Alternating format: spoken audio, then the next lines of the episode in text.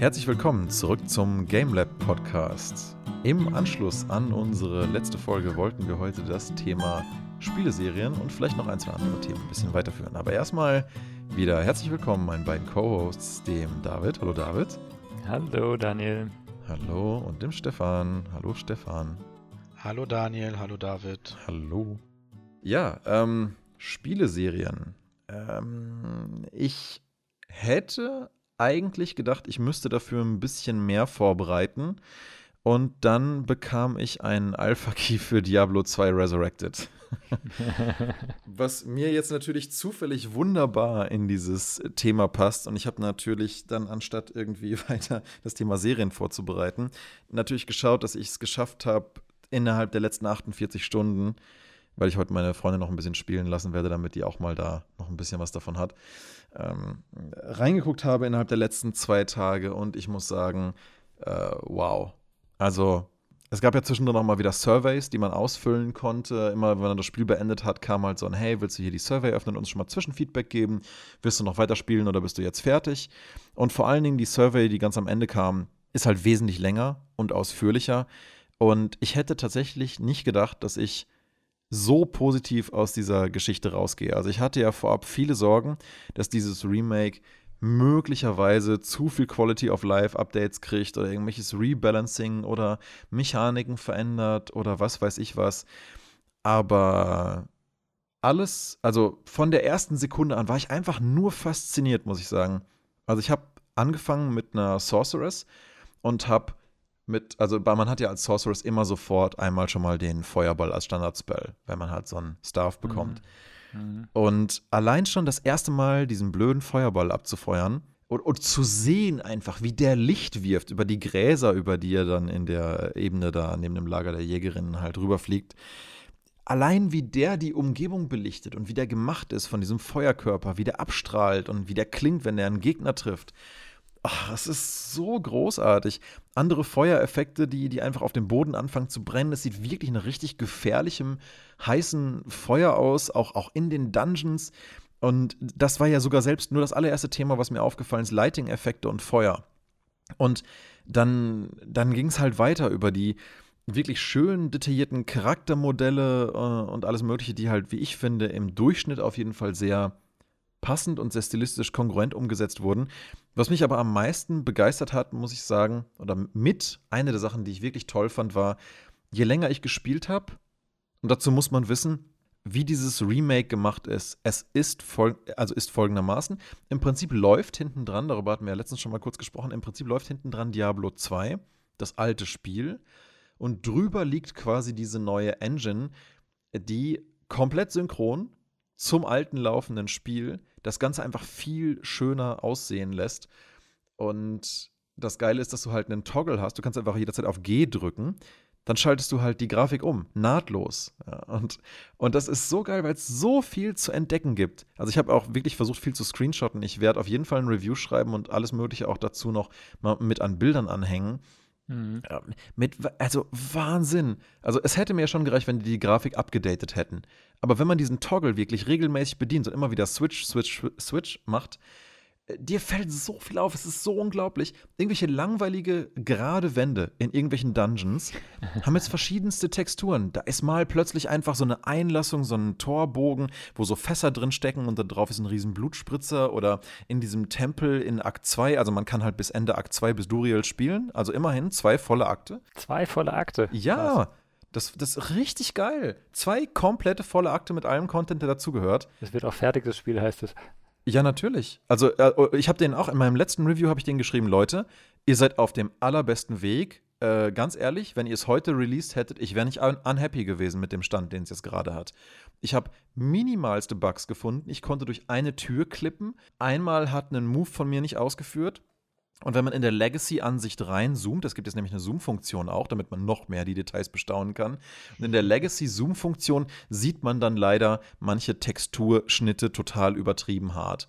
So, das sind so, äh, das, das und ähm, dass die Ladezeiten noch nicht optimiert sind, sind so meine größten Mankos und dass man während der Ladezeiten von Monstern schon angegriffen werden kann.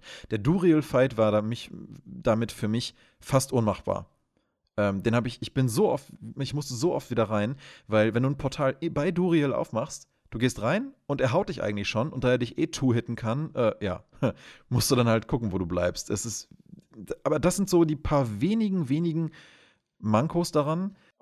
Du hast jetzt aber nur die Zauberin ausprobiert, also vom Druiden weißt du jetzt nichts, oder? Ähm, doch, doch, also es gibt, man kann auch immerhin, also man kann zwei volle Akte spielen und man kann drei volle Klassen ausprobieren. Also auch noch nicht alle. Nee, ähm, ich habe ausprobiert, die, äh, also meine Freundin wollte halt unbedingt super gerne den Druiden spielen und das geht halt nicht. Verfügbar ja. sind die Amazone, der Barbar und die Sorceress. Und ich habe den Barbar auch immerhin einige Stunden gespielt. Ich bin damit auch zumindest durch den ersten Akt durch. Der Barbar ist Level 15, meine Sorceress ist Level 25. Und das ist ehrlich gesagt ziemlich hoch, wenn man sich mal anguckt, wie Diablo normalerweise läuft von der Level Progression. Das ist deswegen möglich gewesen, weil halt auch der Players Command funktioniert hat. Ich konnte einfach Players 8 eingeben und da die Lightning Source so ein krasses Powerhouse ist, kannst du im Prinzip auf der 8-Spieler-Schwierigkeit trotzdem alles killen wenn du es halt völlig glaskanonig levelst und vorsichtig spielst. Natürlich, was sonst? Wir hatten es ja mal über das Thema Komfortzone. Aber ich habe nie eine Lightning Source gespielt, noch nie vorher. Ich hatte nur vorher rausgesucht, was ist der sinnvollste Bild, um möglichst schnell durchs Spiel zu kommen, weil ich sicherstellen wollte, dass ich so viel wie möglich von diesem Spiel erleben kann. Also habe ich versucht, mir den stärksten Bild zu machen, der irgendwie geht. Und das ist meiner Meinung nach eben eine Lightning Source. Erst mit Charge Bolt und dann einfach mit Lightning und du ballerst einfach alles um, auch auf Players 8. Also nicht alles. Duriel ist immer noch eine harte Nuss, da habe ich auch ein bisschen runtergestellt auf Players 4. Aber immerhin, selbst so habe ich den dann noch erledigt. Beim, erst, beim ersten Versuch dann, das ging. Auch ohne äh, Gegrinde. Ähm, jedenfalls drei Klassen gibt es. Barbar habe ich ausprobiert, mit dem kenne ich mich aber nicht so gut aus. Der hat schon auch coole Sachen. Kriegsschreie, ja, sehen ganz witzig aus. Die Amazone wird möglicherweise meine Freundin heute nochmal antesten. Ich habe selber bei der Source versucht, alles mir mal anzugucken, was es gibt. Ähm, ich habe ja gerade schon gesagt, die Lighting-Effekte sind absolut fantastisch. Also allein schon, äh, das, das, muss man einfach gesehen haben. Ich weiß, man, man kann noch so euphorisch drüber reden. Ähm, und, und, ich, und ich war so amazed von dem ganzen Zeug, aber jedes Mal, wenn ich es dann jemand spielen sehe, dann ist es so, ach was, krass, cool, wie sich das anfühlt. Es ist ein komplett anderes Erlebnis, als es zu sehen. Und das fand ich so magisch, ja. Du steigst da ein, du drückst den Knopf, der Feuerball, äh, Feuer, Feuerball wuscht da raus, knallt auf den Gegner, der fällt um, springen noch so kleine Funken. Und du denkst dir noch so, ja, geil. Und dann und, und, und, und, und dann stellst du sogar so Kleinigkeiten fest, wie man, wenn du zu einem Legacy-Toggle umschaltest, dass halt selbst der Sound neu abgemischt wurde. Also er ist viel sauberer, aber gleichzeitig reichhaltiger, besser auf Stereo äh, lateralisiert.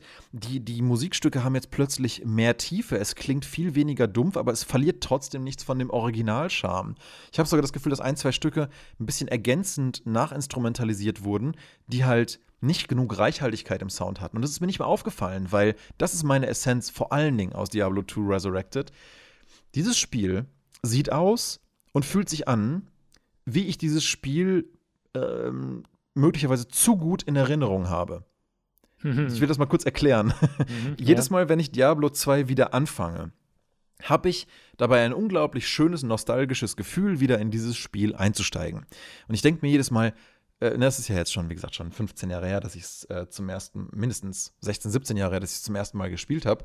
Natürlich war das damals State of the Art und es sah unglaublich krass aus für ein damaliges Spiel von vor 20 Jahren.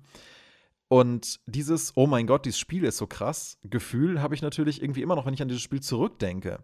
Nur dann startest du dieses Spiel, wie wenn du die alte PlayStation 2-Version von Shadow of the Colossus öffnest und denkst dir so, äh, Ach, so sah das aus. Na gut, muss man sich erstmal wieder ein bisschen dran gewöhnen. Und man gewöhnt sich dann auch dran. Manche können sich auch nicht mehr dran gewöhnen. An diesen Stil verstehe ich auch erst recht, wenn man es früher nicht gespielt hat. Aber ich kriege das dann schon hin, mich dran zu gewöhnen. Aber jetzt haben wir hier ein Spiel vorliegen, das im Prinzip so aussieht und sich so anfühlt wie meine besten Erinnerungen, die halt nicht mehr der Realität entsprechen an Diablo 2. Und das habe ich auch im finalen Review geschrieben. Und das hatte ich sehr befürchtet, dass sie das auf jeden Fall nicht so hinbekommen könnten. Und genau das haben sie aber hinbekommen.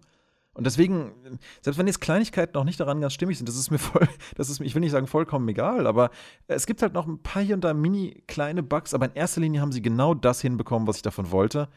Und zwar, dass es sich halt eben genauso anfühlt wie Diablo 2, nur einfach in in viel geiler. Und wenn du den Legacy-Toggle oft genug hin und her schaltest, was du ja, David, meinst, ja, ich werde wahrscheinlich in der Legacy-Dings spielen. Vielleicht auch nicht. Ne? Ja, eben, vielleicht. Und ich dachte vor meinem eigenen Playtest, dass ich das möglicherweise auch machen würde. Aber jetzt, jetzt halte ich die alte Grafik und das alte Spielfeeling nicht mehr aus, obwohl ich es total gerne mag, ja.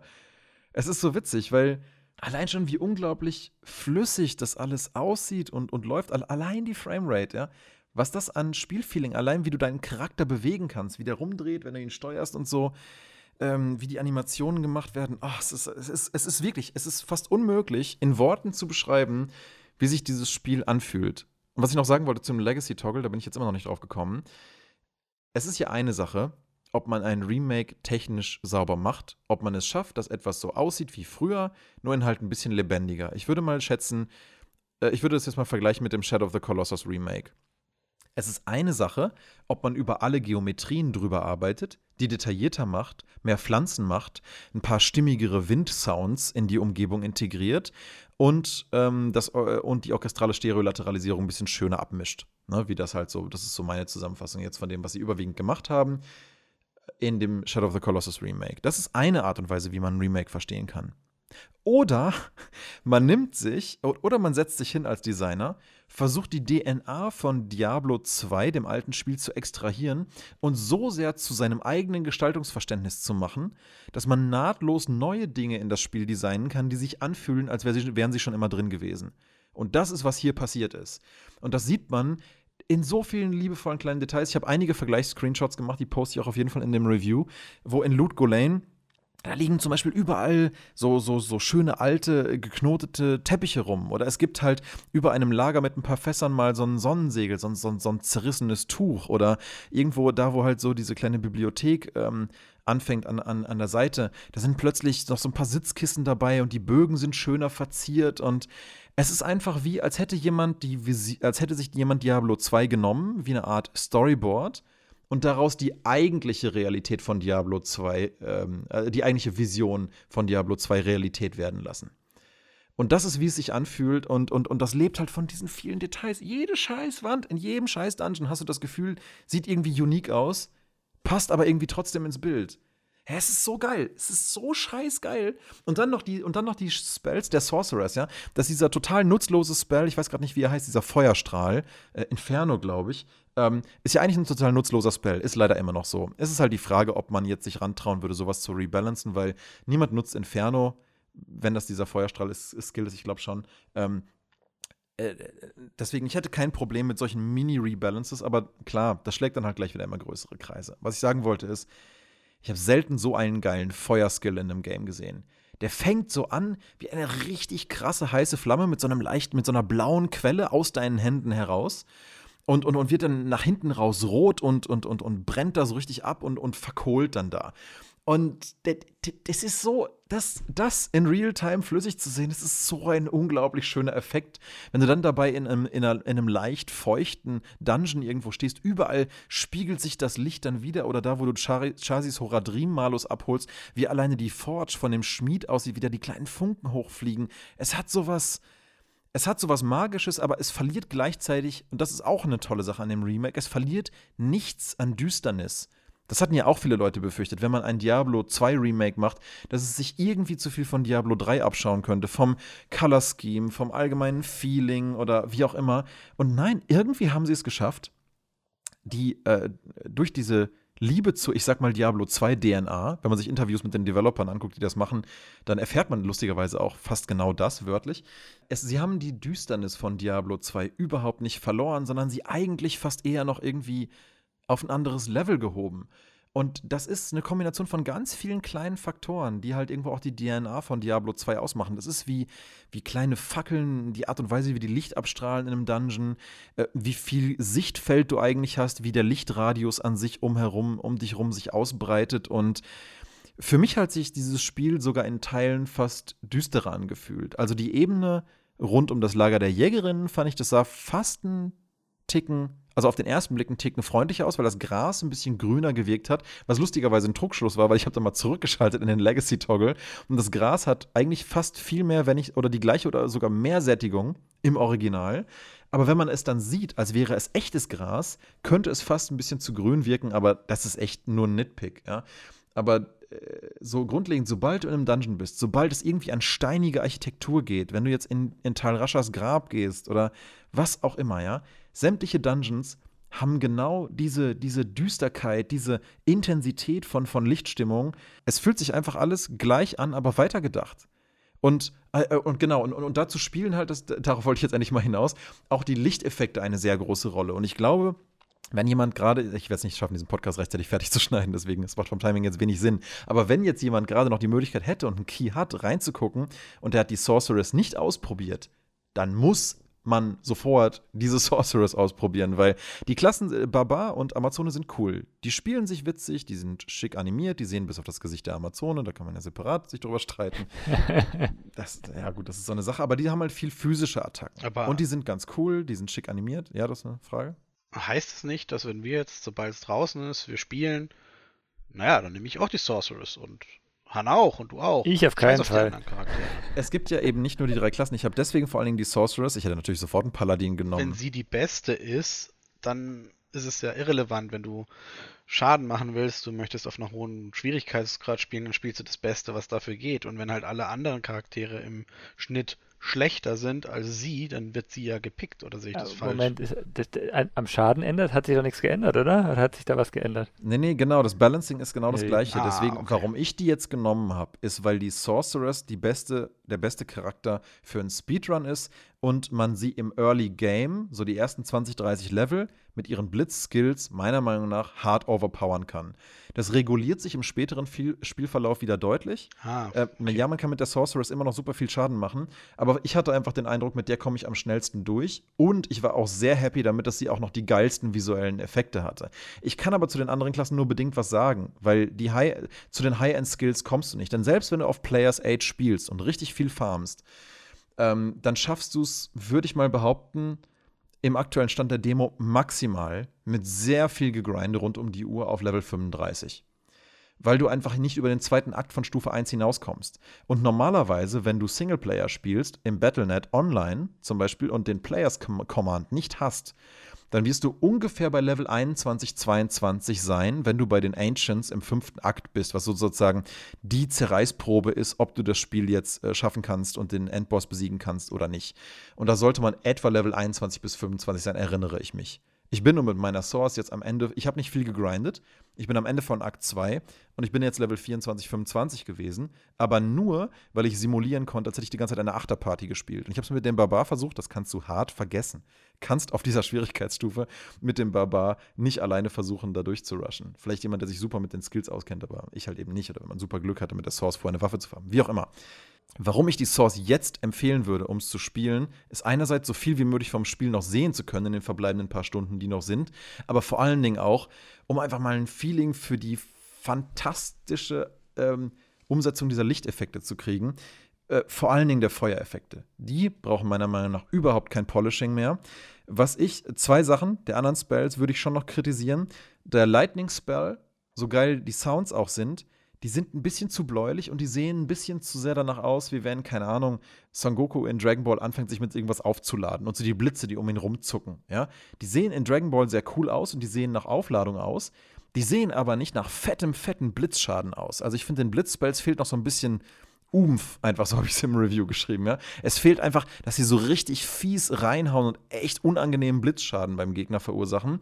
Und dafür fehlt ihnen vielleicht auch so ein bisschen so ein weißer Kern in der Lichtblitzlinie. Ähm, das haben auch andere schon kritisiert. Ich bin gespannt, ob sie das ändern werden.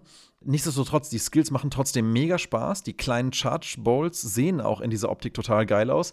Aber das Chain Lightning und das gerichtete Lightning, ähm, die sind einfach zu powerless aktuell noch. Sie sehen geil aus, sie fühlen sich cool an zu benutzen, sie machen Schaden ohne Ende, aber sie fühlen sich noch nicht danach an in der Animation, obwohl sie belichtet richtig fett aussehen. Ganz kurz, was ist dein höchster Charakter? Hast du gesagt 25? 25 auf der Sorceress und ein Barbar auf Level 15. Das Maximum scheint 30 zu sein, aktuell. Ah, höher kannst du gar nicht, okay. Das kann ich dir deswegen sagen, weil einer von den, ich sag jetzt mal, Freak-Streamern, also wie du selber sagst, den Dauergrindern, Mr. Lama oder wer? nee, Rex Terex heißt der, der macht auch sehr viel Diablo Mhm. 3, Ja, äh, okay. ist ein englischsprachiger, der hat ein Amazone, Barbaren und Sorcerer auf Level 30. Mhm. Deswegen gehe ich jetzt schlicht davon aus, wenn es höher ginge, hätte er das auch höher. Okay. Kann schon möglich sein. Ab Level 30 schaltet man ja auch manche essentiellen Skills frei. Ich glaube teilweise sogar die finalen Skills teilweise. Also bei der Okay. Sorceress ist zum Beispiel der Frost Orb auf Level 30. Das heißt, ähm, du kannst ihn auch maximal auf Level 1, glaube ich, ausprobieren, weil du dann ja nur einen Punkt genau reinstecken kannst auf Level 30. Den habe ich aber auch selber noch nicht erreicht, weil dafür müsste ich erstmal eine Blitz-Source auf 30 leveln, dann alle Skills respecken und dann auf Cold komplett umswitchen. Könnte ich vielleicht noch schaffen in der Zeit heute, dafür habe ich aber zu viel andere Arbeit. Und wie gesagt, ich möchte meine Freundin ja auch noch ein bisschen spielen lassen. Äh, das ist, ähm, das, das Erlebnis ist einfach zu geil an sich. Freue ich mich. Also die Projektile sehen fantastisch aus, die Sounds sind richtig cool. Wenn so ein, wenn so ein Shard einen Gegner trifft, dann macht es auch wirklich so, dass er in den so reinknallt. Es könnte noch ein bisschen mehr das, was ich gerade an Geräusch gemacht habe, sein. Dann wäre es vielleicht noch cooler. Aber vielleicht liegt es auch daran, dass es eben der kleine Shard ist. Wer weiß. Mal gucken. Ähm, was ich daran nicht so mag, ist halt, wie eingefrorene Gegner aussehen. Die kriegen so ein komisches Türkis. Und das sieht für mich einfach aus, als hätte man über die einen Farbpott ausgeschüttet und nicht, als hätte man sie eingefroren. eingefroren heißt für mich, das ist so wirklich so ein eisiges Blau mit vielleicht noch so ein paar weißen Eiskristallen, die sich auf dem Gegner bilden. Irgendwas, wo du das Gefühl hast, der ist echt kurz davor, einzufrieren und stillzustehen. Und das ist aktuell absolut nicht der Fall, so wie es aussieht. Ähm, das macht in Diablo 2 alt, äh, Legacy, keinen Unterschied, weil da passt der Blauton und mehr als den Blauton gibt es dann eh nicht. War technisch vielleicht auch damals schwierig, ich weiß es nicht. Es ist jedenfalls interfacemäßig verständlich. Aber jetzt in, diesem, in, in, in dieser neuen Umsetzung, wo selbst jeder, jeder scheiß Gegner ein detailliertes Gesicht hat, mit teilweise richtig coolen Masken, hey, die, diese Sprungkatzenviecher, ne? In, in, in, in Akt 2, wenn du rausgezoomt bist, dann haust du die einfach um wie alles andere und denkst, ja, die haben aber eine lustige Laufanimation. Aber wenn du mal reinzoomst, ja, haben die plötzlich richtig detaillierten Armor mit so kleinen Goldverzierungen, richtig coolen, ausgefeilten Masken. Es gibt sogar, glaube ich, zwei oder drei verschiedene Modellvarianten davon. Da möchte man am liebsten einfach Pause drücken und mal genauer hingucken. Weil es einfach, einfach so, das sieht einfach alles so geil aus. ist unglaublich. Also, also ich, ich, ich muss echt sagen, ich bin schon lange nicht mehr mit so viel kindlicher Freude von irgendeiner Spieldemo, man muss es ja sagen, wie es ist, es gibt ja eigentlich, fast keine Demos mehr. Das hier war mal wieder seit langem mal wieder eine Demo. Ich weiß nicht, wann ich das letzte Mal eine Demo gespielt habe. Ich glaube Splinter Cell, als ich 16 Jahre alt war, wo ich mir danach gedacht habe, Alter, sofort, her damit. Ja. Da habe ich auch als letzten Satz in Caps noch reingeschrieben in, in, in das. Was, was willst du uns sonst noch mitteilen? Und ich so, Alter, ich will das jetzt bitte weiterspielen. Es hört sich auf jeden Fall sehr geil an und ich glaube, wir können uns da äh, auch sehr drauf freuen. Oh ja. Ähm, Mhm. Also ich, ich glaube, ich als, ähm, als Diablo 2 Vielspieler sicher und Stefan, du als Diablo 2 noch nicht Spieler, wenn ich es richtig im Kopf habe. Ich hab's früher gespielt, aber irgendwann habe ich es weggelegt. Und Ja, aber ich glaube, jetzt wäre tatsächlich dann Ja, ein toller Punkt, wenn Resurrected kommt, weil ähm, wenn sie den Druiden nicht verkacken, dann alles der, gut. Hä, der Droide, den kann man gar nicht verkacken. Das ist eine absolut tolle Klasse. Ich habe schon gesehen, wie teilweise die. Das hat man über andere Spiele auch gesagt. ich habe auch denen in ihrer Also- Review geschrieben, bitte Blizzard, macht einfach genauso weiter, was ihr gerade gemacht habt. Bitte publish das am liebsten einfach so, wie es jetzt gerade ist und ändert nichts mehr. Lieber, als dass ihr nochmal so eine Warcraft äh, Ja. 3 Reforged-Debakel anzettelt, wo die Leute sich riesig freuen wegen cooler Sequenzen und so weiter und dann ist es nachher Müll. Aber darum habe ich eigentlich weniger Angst, weil die Analogie wäre ja, die Leute haben eine Demo von Warcraft 3 Reforged bekommen, die einfach zehnmal geiler aussieht als das alte Spiel, sich trotzdem genauso anfühlt, wo das Balancing genau gleich geblieben ist, wo äh, im Prinzip alles schon verbessert wurde und man dann nur noch darauf wartet, dass es wirklich released wird. Das Ding war ja mehr oder weniger hinter verschlossenen Türen Ja. mit einem Teaser und dann kam halt ein Produkt, das war einfach scheiße und es hat auch noch das alte Produkt überschrieben. Das heißt, es gibt auch das alte Warcraft 3 jetzt nicht mehr. Es gibt Ja. nur noch äh, Reforged Was? und auch das ja, du kannst, wenn du Warcraft 3 spielst, im Prinzip nur noch die reforged, gebalancete und umgeänderte Version spielen. Bis heute, ja. Und Blizzard hat ja auch zehn Jahre gebraucht, um zu checken, dass Legacy-Server für WoW eine gute Idee wären für die Leute, die dieses ursprüngliche Spielerlebnis wieder haben wollen. Das heißt, Reforged, das dauert bestimmt noch mal drei Jahre, bis sie checken und dann sind die Spieler halt weg, ja. Was sie da an Mist gebaut haben, keine Ahnung, wie auch immer. Aber die Sorge habe ich hier eben nicht, weil der Prozess ein komplett anderer ist, weil ein separates Studio damit beauftragt wurde, das hier zu machen. Wa- äh, Ich, ähm, war das Vicarious Visions? Ich weiß nicht, ich, sorry, falls ich es gerade irgendwie falsch wiedergebe. Aber jedenfalls das Studio, was in der Vergangenheit lustigerweise das Tony Hawk Remake und noch irgendein anderes gemacht hat. Und ich dachte erst so, ach, Tony Hawk, Sportspiel. Aber was halt toll war bei dem Tony Hawk Remake, auch das fühlt sich genauso, sie, es, es, es wirkt genauso, wie ich das alte Spiel in Erinnerung habe. Und ich habe dann nochmal Screenshots von dem alten Game angeguckt, das kannst du nicht mehr spielen, das sieht absolut rotze aus. Ja? Also das kannst du schon machen, aus Nostalgiepunkten heraus vielleicht.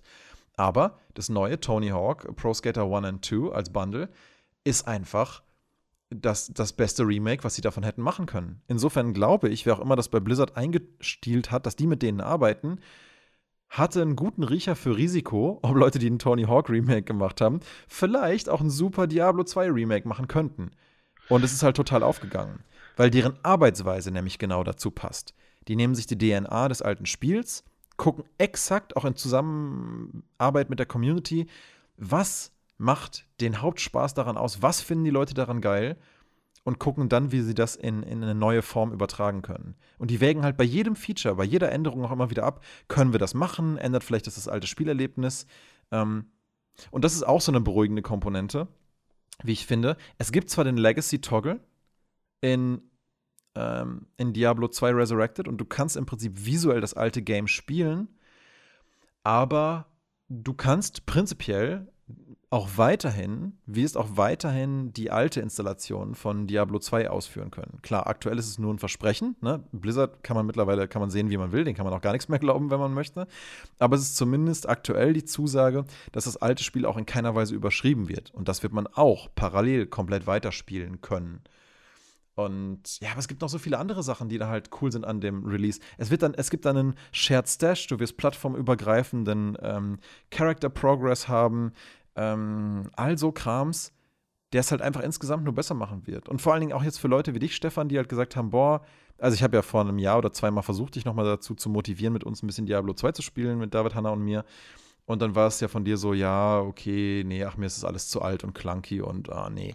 Genau. Aber ich glaube, und das ist ja auch in Ordnung, das kann ich auch verstehen für jemanden, der das vielleicht nicht so kack viel gespielt hat wie wir.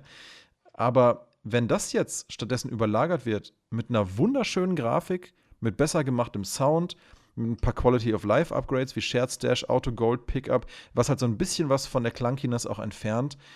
Dann. Dann, dann glaube ich, äh, ist das ein fantastischer Einstiegspunkt für Leute, die halt Diablo 2 noch nicht kann. Ich habe es auch schon so vielen Leuten in meinem Umfeld empfohlen, auch Jüngeren, und niemand von denen hat das ges gespielt bisher. Niemand. Weil die immer so gesagt haben, ja, mag ja sein, dass das ein cooles Stück Videospielgeschichte ist, aber ach, ich möchte einfach nichts spielen, was so aussieht. Mhm. Ja? Und ich kann das irgendwo verstehen. Ne? Ich, ich habe auch, hab auch versucht, viel zu spät ähm, die ganz frühen Baldur's Gate-Teile oder Icewind Dale zu spielen. Und ich komme da einfach nicht mehr rein. In, ja. in, in, in, in, diese Art von Game teilweise. Ich, es, es fällt mir ganz, ganz schwer, da einen Einstieg zu finden.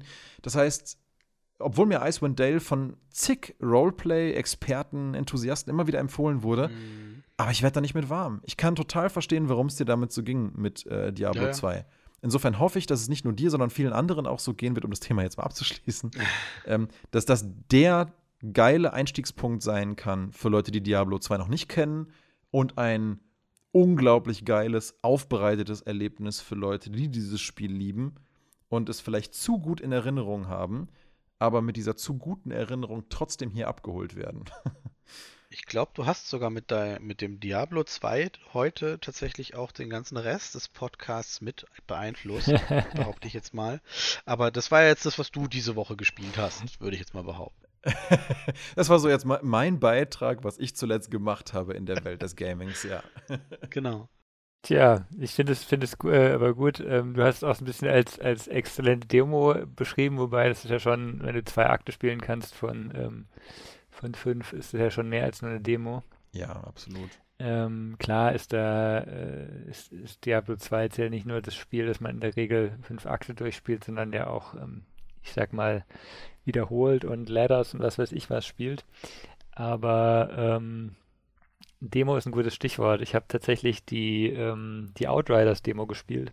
Outriders kam ja mhm letzte Woche raus. Also ich habe davon auch schon super viel Positives gehört, aber ich hatte noch keine Chance reinzugucken. Was ist das denn für ein Spiel? Äh, puh, ich weiß nicht, wie sie sich bezeichnen offiziell. Also es ist ein, Action-Shooter.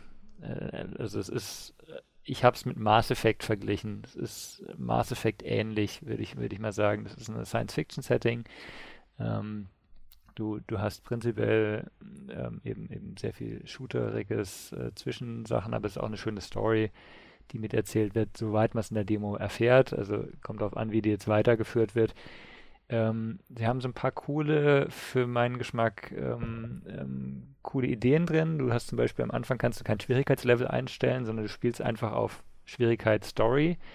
Und nachdem du ein bisschen gespielt hast, kannst du dann ein World Tier freischalten, nennen sie es, wo du halt sozusagen eine schwierigere Stufe nimmst. Ne? Und so kommst du entsprechend rein. Am Anfang wird einfach auch sehr viel Story erzählt, sind sehr viele Cutscenes drin. Ähm, man kommt da eigentlich ganz gut rein. Ähm, Shooter-Feeling, das ist 1A. Ähm, ist sehr schön. Es gibt, glaube ich, sehr interessante Klassen. Ich habe jetzt nur mal eine, also eine Fernkämpferklasse ausprobiert.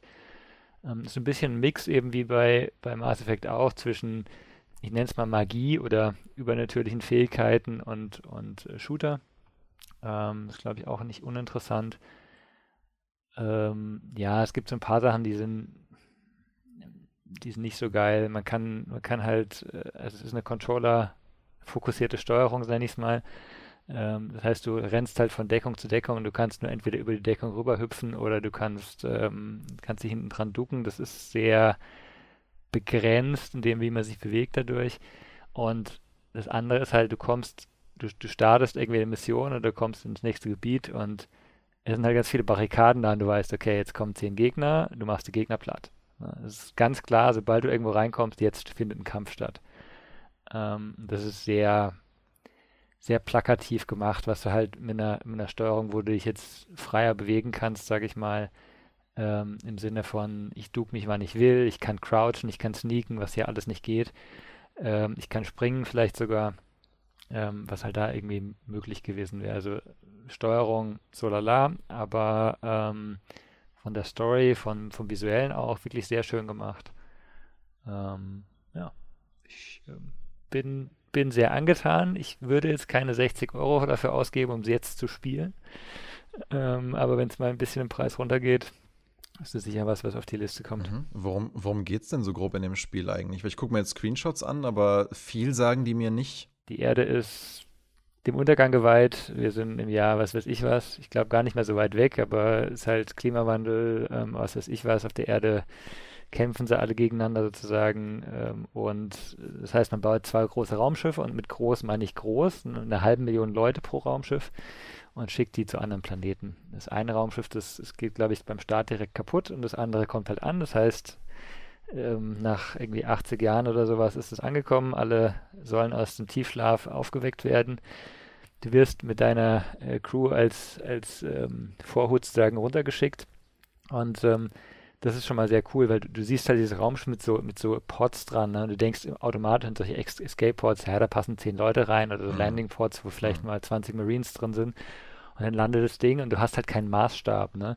Und dann geht die Tür auf und da ist immer noch kein Maßstab. Und dann geht die Tür ganz auf und unten stehen so fünf kleine Leutchen und du siehst halt, dass es ein Hochhaus ist prinzipiell, ne? Und dann fahren halt die riesen Trucks raus und sowas. Das ist ein Riesenteil und dann merkst du erstmal, was die, hm.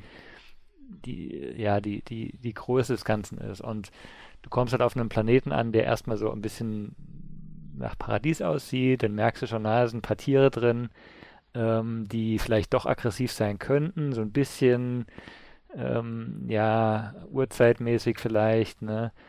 Und dann passieren noch so ein paar Dinge und dann kommt eigentlich schon die erste große Wendung, die ich jetzt nicht verraten will, ähm, mhm. weil dann geht's halt, geht's halt in den eigentlichen ähm, Spielverlauf und die Wendung ist gut gemacht, ähm, die, diese Anfangsphase ist gut gemacht, finde ich.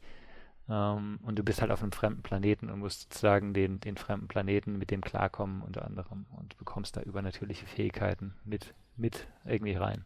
Was würdest du denn sagen, wie ist es so von der, von der Story-Qualität an sich? Würdest du das jemandem wie mir tendenziell eher empfehlen oder sagst du, es ist halt schon sehr actionfokussiert und die Story rückt dann schnell in den Hintergrund? Ja, das ist halt der Punkt, dass ich, das, das ist das Einzige, was ich bei der Nach-Demo nicht sagen kann. Ähm, ich, ich befürchte, dass die Story nach der Demo sehr stark in den Hintergrund rückt, weil ähm, die ersten zwei, drei Stunden, also vier Stunden habe ich gespielt.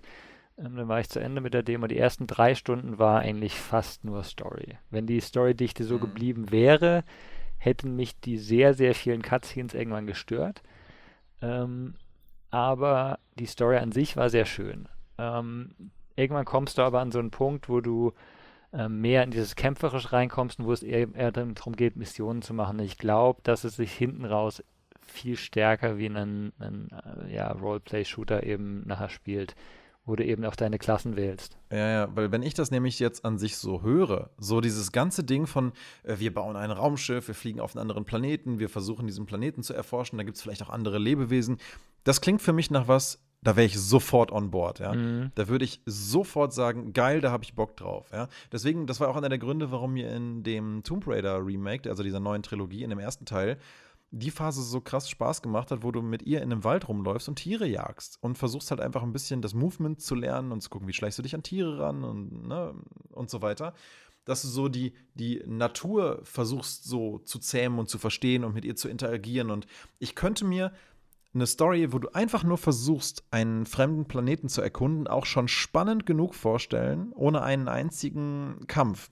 Deswegen fand ich Outer Wilds ja auch so geil, mhm. weil dieses Spiel einfach ein einziges Entdeckspiel ist. Und das ist einfach so ein Feeling, das hast du fast sonst nirgendwo anders.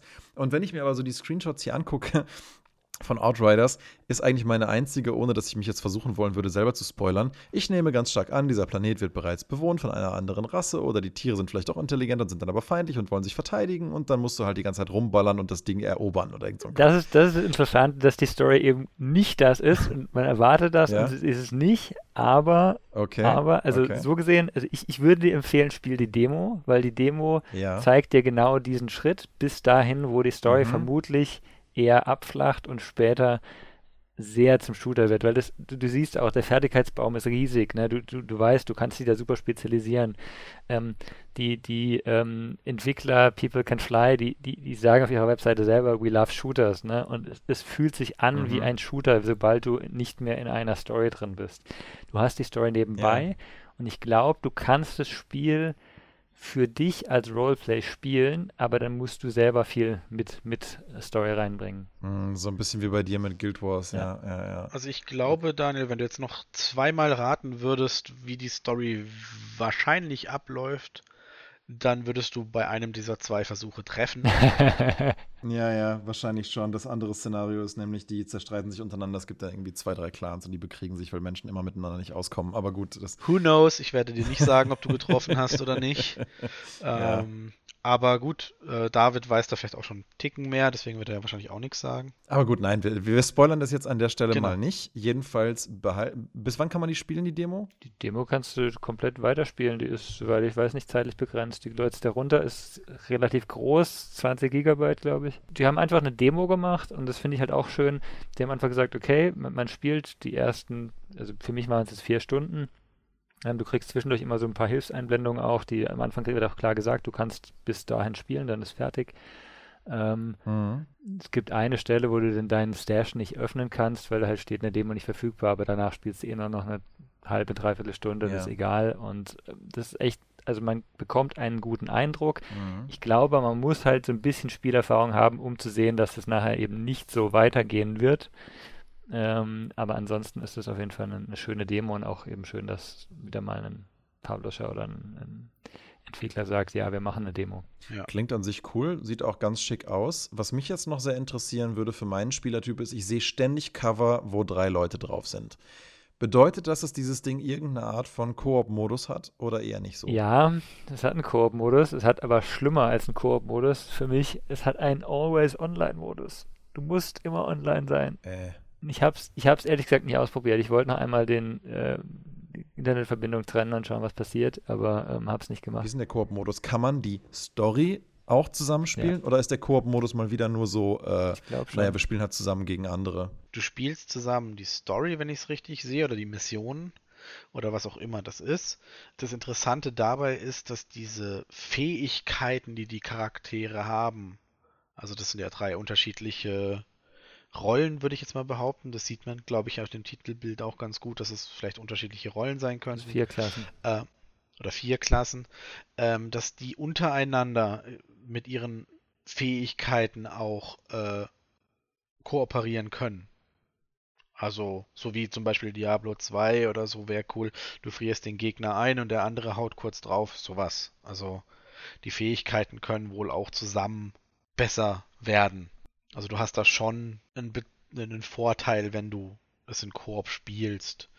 Aber wie viel Spaß das macht, da habe ich mir jetzt nichts angeguckt, weil ähm, und was glaubst du, David, was ist so die Prognose für das Spiel? Ähm, geht man davon aus, dass es so eine Art Destiny-Endlos-Shooter wird im Late Game oder hat das quasi eine Story, die man durchspielt und dann ist auch erstmal gut und dann ist fertig? Ja, also ich glaube, kommt drauf an. Ich glaube, du kannst, also das haben sie eigentlich betont, du kannst es als Singleplayer-Story durchspielen. Ähm, ich glaube, wenn du wirklich dann in den Koop-Modus gehst, dann wird es schon ähm, in Richtung äh, Endlos-Shooter und Arenen auch laufen. Das ist schon also ich habe jetzt in der Demo keinen Arena-Modus gesehen in irgendeiner Form.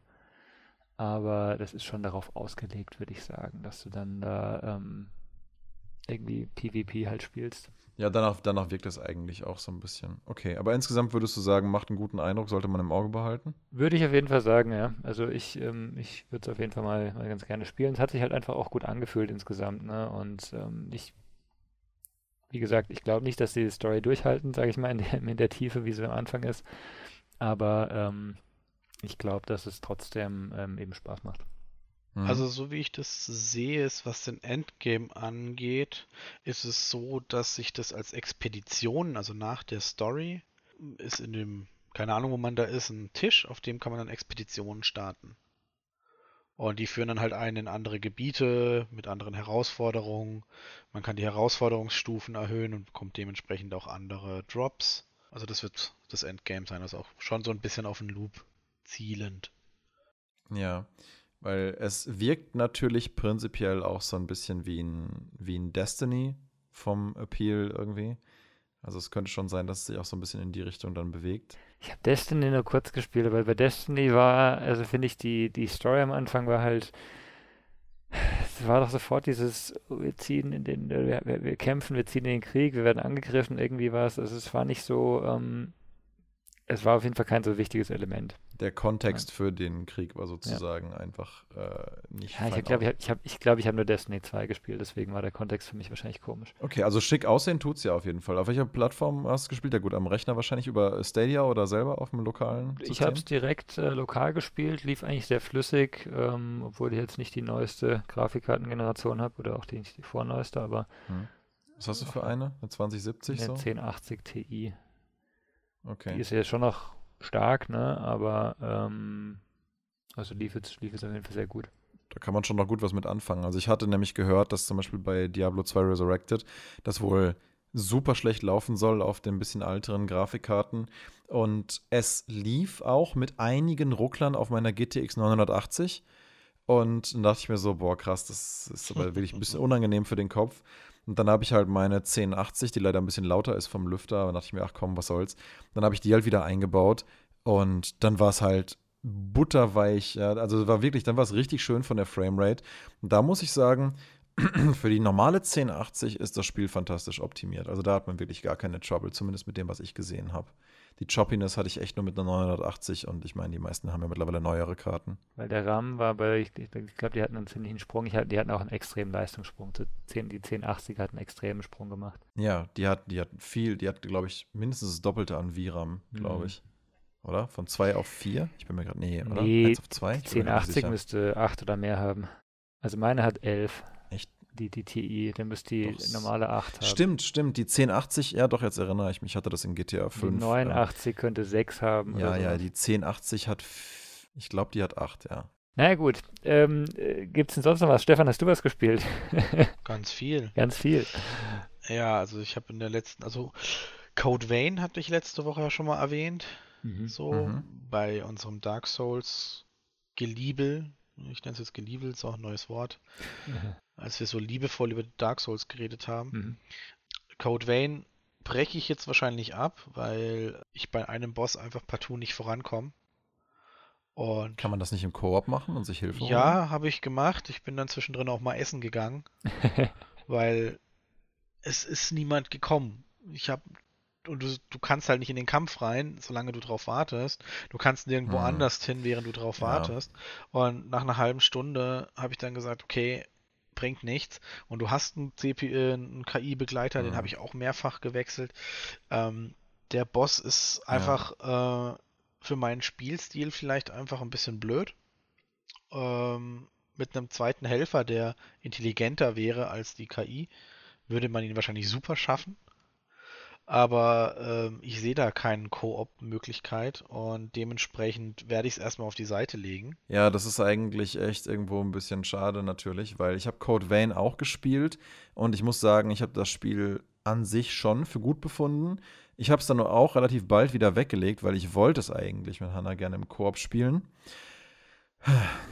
Ja, nur hat sich leider das Entwicklerteam hinter Code Vein genau die schlechten Sachen von Dark Souls abgeschaut. Und das ist, dass jeder in seiner Welt seine Bosse entsprechend gelegt haben muss, damit es weiter progressen kann. Es ist nicht wie bei moderneren Umsetzungen, wie bei Remnant, ähm, wo jeder, nee, wobei bei Remnant ist es auch nicht so, aber Remnant äh, übergeht dieses Problem dadurch, dass du halt, du musst die Kampagne nur immer wieder bei der gleichen Person auf dem Rechner starten und dann kannst du aber alles komplett zusammen spielen und behältst alle Benefits und alle Freischaltungen, solange du in dieser Welt der anderen Person spielst. Klar, wenn du zurückkehrst in deine Welt, dann hast du die Kampagne selber nicht abgeschlossen, obwohl du alle Erfolge prinzipiell haben könntest. Also hm, ist auch die Frage, ob das so gut ist. Es gibt sicherlich noch bessere Beispiele, siehe Neo 2, wo du halt das gesamte Spiel bis auf die Einzelduellmissionen komplett spielen kannst von Anfang bis Ende und alles wird in deinen Progress gesaved. Da hatte ich mich ja schon mal drüber positiv ausgelassen, dass das die einzigen Entwickler zu sein scheinen derzeit oder eine von wenigen,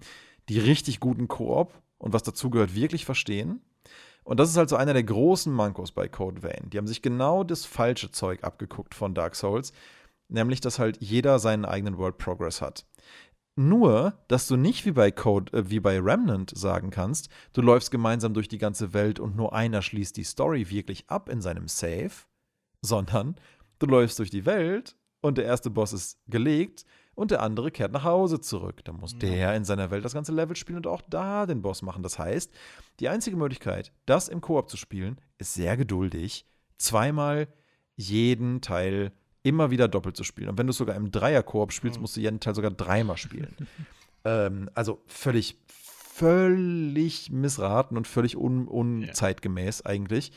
Und das war der Hauptgrund, warum ich es weggelegt habe. Was mich echt traurig stimmt, weil das Game Ja. sieht toll aus, die Charaktere sind ganz cool, die Waffen machen Spaß, visuelles Design ist cool, Sounddesign ist cool, Bossdesign ist cool, die Welten, ja, okay, die Welten sind hier und da vielleicht ein bisschen bland, aber insgesamt auch sehr anständig. Ähm, da kann man sich zumindest nicht drüber beschweren. Aber ich will so ein Ding halt dann im Koop spielen. Und wenn der Koop halt so kacke ist, dann lasse ich es halt. Ja, und man muss halt auch sagen, der Schwierigkeitsgrad ist eigentlich zu lasch. Du Also, hast nicht gerade gemeint, du kommst nicht weiter. ja, genau. Das ist der eine Boss von 20. Also es gibt 20 Bosse und ich bin jetzt beim 8, beim, ich glaube, 16. Und alle anderen davor habe ich maximal beim zweiten Versuch. Also eigentlich mehr als die Ja. Hälfte war First Try. Und, und das ist halt so ein Ding, okay, ich bin geübt, ich weiß, okay, und du, klar, mit Dark Souls und so, die Erfahrung. Aber das war so ein Ding, das ist schlecht ausbalanciert. Ja, den Eindruck hatte ich auch. Also, die Bosse haben eine absolut nicht nachvollziehbare, ich möchte es gar nicht Schwierigkeitskurve nennen, weil das irgendwie eine komische Zickzacklinie ist oder das lange Plateau irgendwo unten und dann Bam. Hier, versuch dich mal daran. Das ist manche Attacken, äh, auch teilweise manche Attacken von Gegnern. Gibt es einen Gegner, der kann dir irgendwie gar nichts. Dann gibt es eine Attacke, wenn die bei dir landet, dann bist du schon halb tot. Aber sie wird halt nicht so telegraphed, dass du halt einschätzen kannst, was das davon ist und warum das jetzt so viel Schaden macht. Wenn ich halt bei einem Boss in Dark Souls sehe, der macht jetzt einen riesen Schwinger, ja, also einen riesen Laser. Und ich stelle mich mitten rein. Dass das ein One-Hit ist, das kann ich anhand der Animation vorher mehr oder weniger schon kommen Ja. sehen, dass ich jetzt echt vorsichtig sein muss. Aber in Code Vein, ich habe das Gefühl, es wird halt, ähm, ja, das ist halt nicht transparent und es ist nicht final gebalanced. Das ist auch was, was ich nach wie vor auch ein Problem mit Sekiro habe. Da habe ich einfach den Eindruck, manche Sachen sind super gut schaffbar und schön gebalanced und andere sind halt völlig außerhalb der eigenen Spielerreichweite von der Schwierigkeit her. Und die Art und Weise, wie viel besser du dann lernen musst zu spielen, ist meiner Meinung nach einfach nicht in einem schönen Verhältnis. Deswegen war für Sekiro für mich ja irgendwann nur noch frustrierend. Und ich habe noch nie ein Souls-like weggelegt, aber das Ding, ich reg mich ja in jedem dritten Podcast wieder drüber auf. Es, es ärgert mich einfach massiv. Einfach. Aber ich habe tatsächlich dann noch, ähm, wenigstens parallel, ähm, Evil Genius 2 habe ich noch gespielt. Ähm, das ist ja ganz Mhm. frisch, 1. April oder so erschienen. Mhm. Habe ich auch ein Review drüber geschrieben, genau, wo das Spiel auch nicht ganz so gut wegkommt, Mhm. muss ich sagen. Also es, es ist ein schönes Spiel, aber es hat sehr, sehr viele Kleinigkeiten, die mich halt wirklich stören oder die mir aufgefallen sind oder die ich eben von anderen dann halt auch äh, mitbekommen habe, wo ich dann denke, okay, das ist natürlich schade und das muss nicht. Ähm, ein großes Manko, was mir aufgefallen ist, ist der Trailer von dem Spiel suggeriert einen Riesenspaß für die ganze Familie. Ähm, du siehst, oh, hier die Agenten werden von Fallen äh, bombardiert und oh, und wie cool, dass du im Endeffekt aber die ersten drei oder vier Stunden ähm, nur eine Faustfalle hast, das wird dir nicht gesagt. Ähm, dass du gar keine Vielfalt in den ersten fünf oder sechs Stunden in der Richtung haben wirst dass du diese Forschungen, du musst jede Falle erst erforschen, was halt extrem viel Zeit kostet. Du kannst dich nur frei in dem Spiel bewegen, wenn du den Sandbox-Modus benutzt. Ansonsten bist du automatisch in so einer Art Tutorial-Modus, Mhm. wo du halt Missionen erfüllen musst. Und erst wenn du bestimmte Missionen erfüllt hast, kannst du bestimmte Forschungen durchführen. Mhm. Und das sind halt Hindernisse, die dir nicht gezeigt werden. Und gerade wenn du das, das Einser nicht gespielt hast, ist das tatsächlich so ein Ding. So, ich habe den Trailer gesehen und dachte, boah, geil und puh, kannst du viel machen und, äh, und dann geht es halt nicht. Und ha- hast du mal Sandbox richtig gespielt? Also im Sinne von, wenn du jetzt in Sandbox startest, hast du denn wirklich alles? Kannst du alles? Ähm, Äh, ich habe alle Forschungen, Mhm. ich habe alle, Ge alle Gebäude, die du ohne Forschungen frei kriegst, Mhm. hast du. Äh, alles andere musst du halt eben erforschen. Ähm, das kannst du. Du baust dann einfach deinen, deinen Wissenschaftler, was halt auch schon fast eine halbe Stunde geht, bis du erstmal deinen ersten Wissenschaftler hast. hm. Und dann kannst du theoretisch die Eisfalle erforschen. Also das Sandbox-Modus, den habe ich geöffnet, das ist vollkommen legitim, das passt. Aber danach sind es halt wirklich nur so kleine Sachen, wo man halt wirklich echt überlegen muss, okay, es ist halt hm, bisschen unschön. Weißt du, du hast einen Goldbarren und in meinem Kopf ist halt ein Goldbarren echt viel Geld wert. Und das ist deine Lagereinheit, Goldbarren. Und dann hast du da so ein kleines 4x4 Raster, auf dem ist ein Haufen Goldbarren. Und dann hast du davon 10 Stück. Und dann hast du davon einen halben Raum voll. Also so ein, so ein Riesenraum. Und dann steht da, ja, deine Kapazität liegt jetzt bei 50.000 Dollar. Öh, okay. Und dann habe ich ein Video gesehen ähm, von einem, der hat eine ganze Etage fast äh, von einem dieser, von seiner Basis in ein Goldlager umgewandelt. Und dann hatte er eine Kapazität von anderthalb Millionen Dollar. Wo ich dann halt auch sage, okay, ich will die Weltherrschaft mit anderthalb Millionen Dollar an mich reißen, aber ich habe ein Goldlager voll. Gut, ist halt die Frage, was du nachher mit anderthalb Millionen machen kannst in-game, aber ich, ich verstehe, was du meinst, ne? Es, es fühlt sich halt so ein bisschen, bisschen komisch an. So, so diese, diese, Rela also diese Relation. Und auch die Agenten, die kommen und im Endeffekt be bemerken deine, und das ist eine Kritik, die ich sehr oft auch so gelesen habe, diese Agenten kommen in deine Basis. Sie sehen komplett anders aus als jeder andere Mitarbeiter. Aber deine Mitarbeiter sagen, hey, nice. Und er läuft einfach weiter. Erst wenn du, erst wenn du aktiv den Agenten anklickst und sagst, hey, der da, bitte töten. Erst dann sagst du der nebenan, oh, da ist ein Agent, schnell töten. Ja, es ist halt immer so ein bisschen wieder so ein, so ein Thema ludonarrative Dissonanzen. Also du willst natürlich, dass der Spieler die Möglichkeit hat, den Agenten zu identifizieren visuell Mhm. und eine Chance hat, darauf zu reagieren, weil es sonst vielleicht auch gar keine, gar nicht übersichtlich genug wäre. Ich glaube, du kannst, das müsste ich nochmal testen, du kannst auch so ähnlich wie bei Rimworld oder so Bereiche abstecken, wo halt dann erhöhte Aufmerksamkeit herrschen soll. Aber wie gut es funktioniert, weiß ich leider nicht. Hm.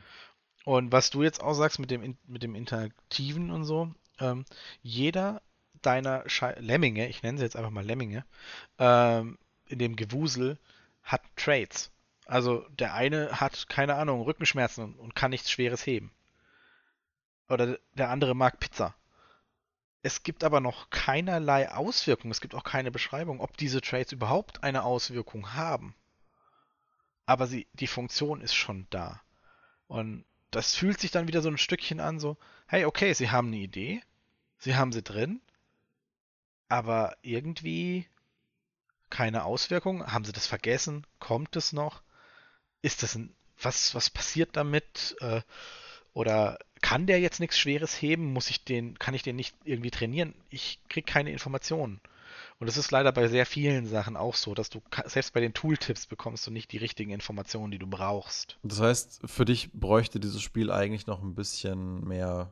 Ja, aber man muss auch sagen, wenn man äh, Two-Point Hospital mag, aber mit wesentlich weniger Humor, das muss man echt sagen, Two-Point Hospital, da kommen alle fünf Minuten kommt eine neue Krankheit. Du musst irgendwie einen geilen Scheiß machen. Bei Evil Genius, du hast ein paar ganz nette Gimmicks, ein paar ganz nette Animationen, aber die sind nach einer halben Stunde gesehen gefühlt. Also zusammengefasst, natürlich siehst du manche erst nach ein paar Stunden. Da wäre halt noch ein bisschen mehr so Slapstick, noch ein bisschen mehr, dann wäre es richtig cool. Ähm, es ist aber ein schönes Spiel, um einfach mal beruhigt so ein paar Stunden. Wie hat es der eine äh, beschrieben? Naja, also ich bin jetzt soweit, würde ich nicht streamen, würde ich jetzt essen gehen.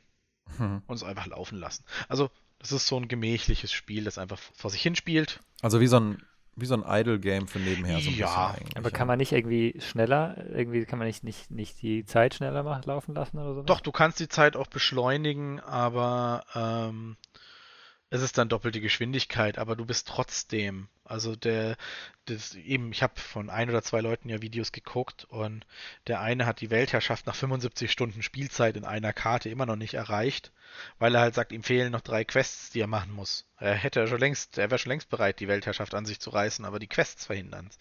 Ähm, das ist so eben dieser, dieser Punkt, wo man halt sagt, so ja, musste okay. das jetzt sein, aber im Sandbox-Modus brauchst du das nicht. Tatsächlich habe ich jetzt gerade gesehen, in Steam sind die Rezessionen auch ausgeglichen. Hm. Das ist ja leider oft, oft nicht so ein gutes Zeichen. Ich glaube, das ist halt wirklich auf die, also viel, viele, auch die das, den ersten Teil gespielt haben, haben ein paar Sachen, die sie halt schlecht finden im Vergleich zum neuen. Kann ich halt nur sagen, was ich gelesen habe, weil ich den Einser nicht gespielt habe. Mhm. Da wäre ein Beispiel zum Beispiel, ähm, die ganzen Arbeiter haben so eine Art Kanone, mit dem saugen sie den Raum leer. Oder wenn du einen Agenten getötet hast, dann liegt da ein Leichensack, der wird auch aufgesaugt. Äh, oder wenn sie ein Gerät reinigen, wird der mit demselben Gerät gereinigt. Und im ersten Teil gab es dafür halt immer ein anderes Gerät. Das war alles viel detaillierter und viel individualisierter. Hm. Also im Endeffekt haben sie jetzt hm. gesagt. Es ist eigentlich mehr gestreamlined. Genau, sie sozusagen. haben jetzt im Zweier im Endeffekt dem Charakter einfach, hier hast du den Staubsauger, der alles kann. Und früher hast du halt wirklich die Differenzierung gehabt. Mhm. Und das finde ich, ähm, eben, ich kann es nicht beurteilen. Ich muss sagen, es stört mich jetzt nicht. Allerdings, wenn ich halt an Two-Point Hospital denke, wo halt doch sehr viel Individualisierung, viel mehr Differenzierung drin ist, hätte ich mir das bei Evil Genius 2, gerade ein Spiel, das halt später kommt, ähm, auch gewünscht. Natürlich schade, wenn man in einem zweiten Teil halt eher so Komplexität rausnimmt, anstatt Sachen hinzuzufügen, aber ja, kann man wahrscheinlich nur beurteilen, wenn man beide gespielt hat. Also ich finde zumindest so von den Screenshots, die ich mir angucke, sieht das eigentlich doch ganz witzig aus. Wie du schon sagst, ich denke, man kann da nebenher so schon da Spaß mit haben. Da kann man ja mal, ähm, kann man ja mal reingucken. Da wir jetzt ja schon eine ganze Weile wieder dabei sind, also Stefan, ich glaube, du hattest ja noch ein, zwei weitere interessante Themen für uns, aber ich würde sagen, wollen wir das dann, dann in den nächsten Podcast verschieben? Das ist jetzt die Frage. Ich würde sagen, rein von der Zeit her würde ich sagen, wir schieben alles auf nächstes Mal. Ja, ich kann nämlich leider ehrlich gesagt heute auch gar nicht länger. Ja, und auch das, was wir uns ja noch rausgepickt hatten, was wir auch letzte Woche gesagt haben, was wir vielleicht äh, diese Woche mal angehen wollten für den nächsten Podcast drauf, ist, glaube ich, eine längere Diskussion. ja, eben. Und ich glaube, das kann auch ganz interessant werden. Das war, glaube ich, das Thema Spiele-Universen. Genau. Und du hattest dir noch eine andere Geschichte angeguckt, ne? Und das ist, ähm, ja, dann lass uns doch damit einfach in die nächste Woche starten ja. und dann da weiter drüber quatschen. In der Zwischenzeit, ich werde irgendwie versuchen, vielleicht jetzt doch diesen Podcast heute noch zu schneiden und online zu stellen, damit er zumindest passend zu den letzten paar Stunden der Diablo 2 Res Resurrected Alpha noch online gehen kann. Mal schauen, ob ich das schaffe. Ähm, das Thema ist gerade einfach so brandheiß. Irgendwie wäre es, glaube ich, ganz cool, dass da ja, auf jeden Fall cool. die Infos da doch mal rauskommen. Mhm. Gucken wir mal. Jedenfalls muss ich dazu noch mal sagen, abschließend ist es wirklich, ich freue mich da riesig drauf. Ich glaube, das wird eine richtig coole Sache. Ich bin sehr gespannt, wann das Re Release-Datum sein wird und wie sie jetzt, äh, was sie wirklich aus der Survey, die man ausfüllen könnte, am Ende mitnehmen werden. Aber ich glaube, wir werden von Diablo 2 auch, sobald es um Universum geht, definitiv nochmal was hören. Absolut. Lass uns das nächste Woche bequatschen. Ich bedanke mich wieder ganz herrlich. Herrlich, genau das auch. Es ist immer herrlich, dass ihr weiter dabei seid. Bedanke mich ganz herzlich dafür, dass wir diese Runde heute wieder machen konnten. Und dann würde ich sagen, bis zum nächsten Mal. Bis zum nächsten Mal. Danke, ciao, ciao. Ja, ciao.